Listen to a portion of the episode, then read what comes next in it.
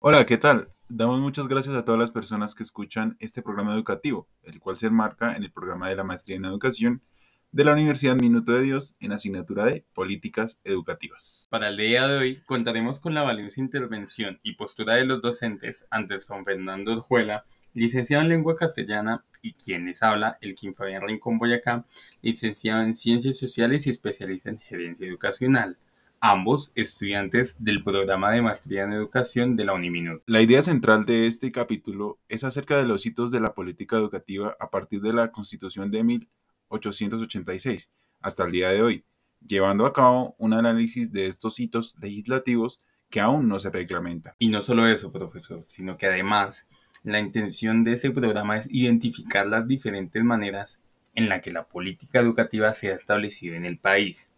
En este orden de ideas quisiera abrir con un interrogante en torno a las temáticas ya mencionadas. ¿Qué eventos históricos considera usted que incidieron en las diversas transformaciones del contexto educativo colombiano?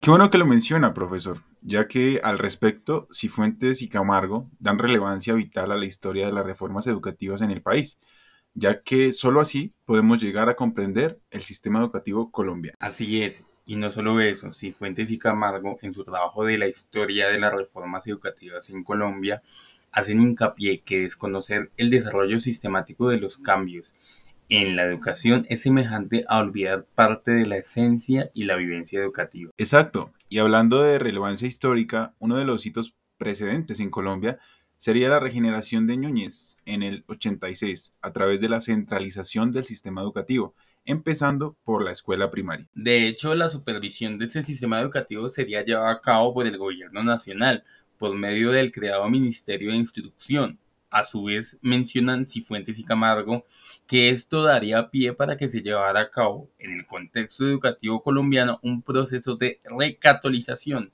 contemplado en el artículo 41 de la Constitución del 86. Posteriormente, en el contexto histórico de la Guerra de los Mil Días en 1899, se llevaría a cabo el Plan Cerdá, que buscaría precisamente no romper con la continuidad ideológica de Núñez. De paso, buscaría imponer un sistema de educación nacionalmente unificado en la medida de lo posible. Asimismo, es importante resaltar el papel icónico que jugó la Iglesia Católica en la construcción de una ideología cristiana en la escuela del siglo XX. A su vez, su inminente influencia y permanencia a través del tiempo.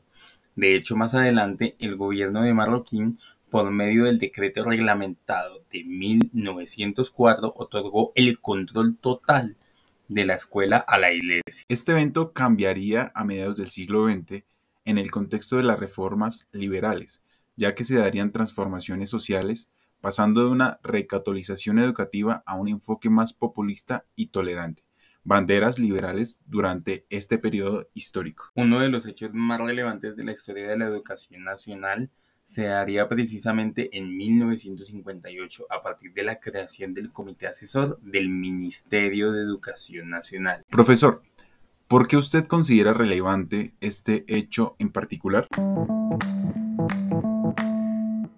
Este hecho es relevante porque precisamente desencadenaría una serie de factores trascendentales dentro del contexto educativo colombiano, tales como una educación más diversificada, y la reformación de la educación normalista en los años 60. Es verdad.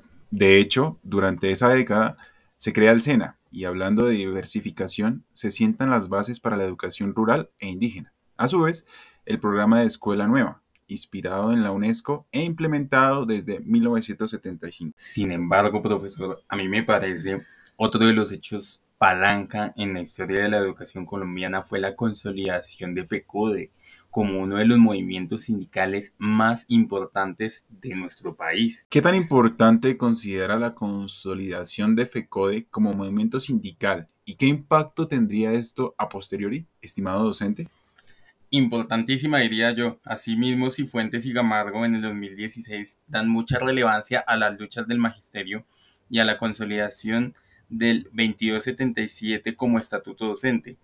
Es más, ellos hacen hincapié que no es posible entender el desarrollo de las políticas educativas en la década de los 80 sin reconocer el papel jugado por el movimiento pedagógico impulsado inicialmente por FECODE. Ya para finalizar nuestro siglo XX, otra de las palancas históricas más importantes que tiene relevancia y presencia hasta nuestros días es la creación de la Constitución de 1991 y con ella la Ley General de Educación de 1994. Para entender el contexto educativo actual, no hay que ignorar la forma en que las políticas públicas se han construido a lo largo de los años.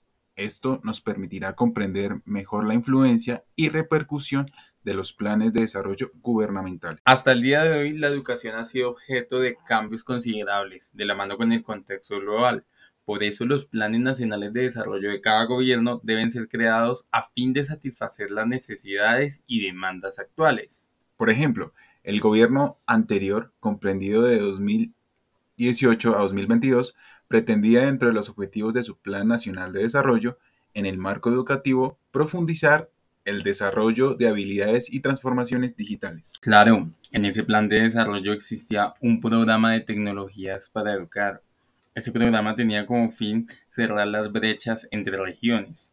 A partir de esto me surgió una duda.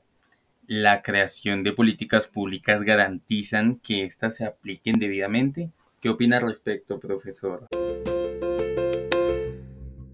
Para finalizar, la realidad de lo que se plasma el gobierno anterior en su plan de desarrollo en el apartado Pacto por la Ciencia, la Tecnología y la Innovación, donde habla acerca de duplicar la inversión en actividades de ciencia, tecnología e innovación, algo directamente relacionado con el contexto educativo.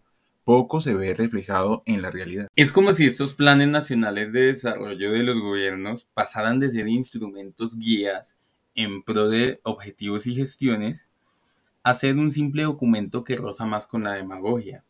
Como mencionaba Herrera Infante en el 2017, resulta conveniente preguntar si es posible transformar la concepción en la teoría y la praxis de las nuevas políticas públicas como decisiones tomadas por Estado. Agregando a la afirmación de Herrera e Infante en su trabajo Las políticas públicas y su impacto en el sistema educativo colombiano, resulta importante poner en práctica entonces nuevas propuestas dentro de los espacios institucionales, creando espacios para llevar a cabo un análisis exhaustivo de la implementación y resultados de estas políticas públicas. Agradecemos a todas las personas que escuchan este programa radial y nos reuniremos en una próxima ocasión.